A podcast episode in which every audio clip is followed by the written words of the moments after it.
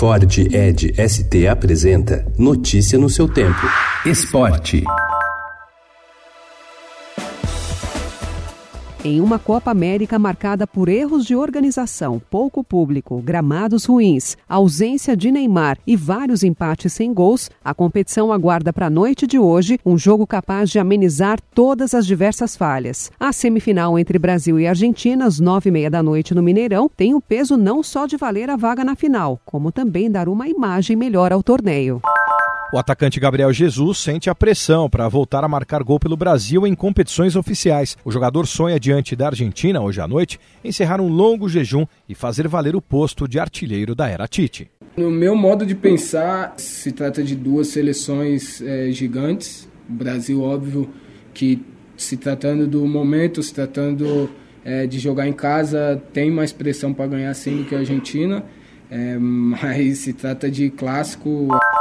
E a seleção argentina deve mudar o esquema tático e ter um sistema de jogo mais cauteloso para enfrentar o Brasil hoje pela semifinal da Copa América. O técnico Lionel Scaloni avalia mudar a formação, recuando o Messi para a função de armador e montando um sistema com dois atacantes em vez de três, como escalou nas partidas anteriores. Creemos que podemos hacerlo bien y podemos, podemos pasar, pero es evidente que los números están ahí, ellos son un gran equipo, juegan en su casa, juegan su Copa América y, y lógicamente que nosotros intentaremos ponérselo difícil, pero los números están ahí y, y hay que respetarlos.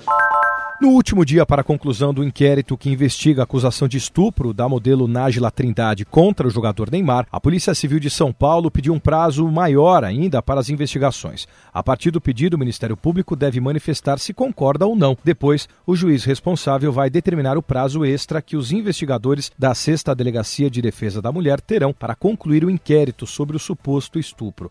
Uma das razões para o pedido de prazo é a análise das imagens das câmeras de segurança do hotel em Paris, onde onde a modelo e o jogador se encontraram. As imagens já chegaram ao Brasil, mas as autoridades francesas querem uma autorização judicial para ceder os registros.